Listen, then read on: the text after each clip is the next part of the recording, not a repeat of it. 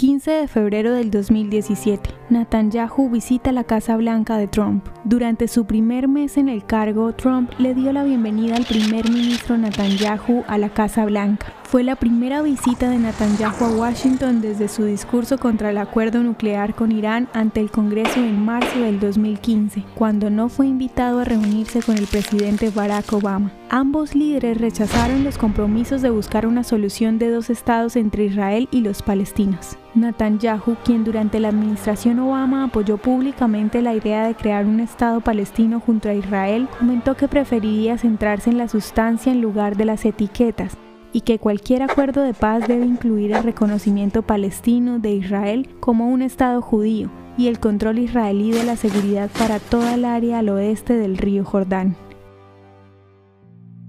¿Te gustaría recibir estos audios en tu WhatsApp?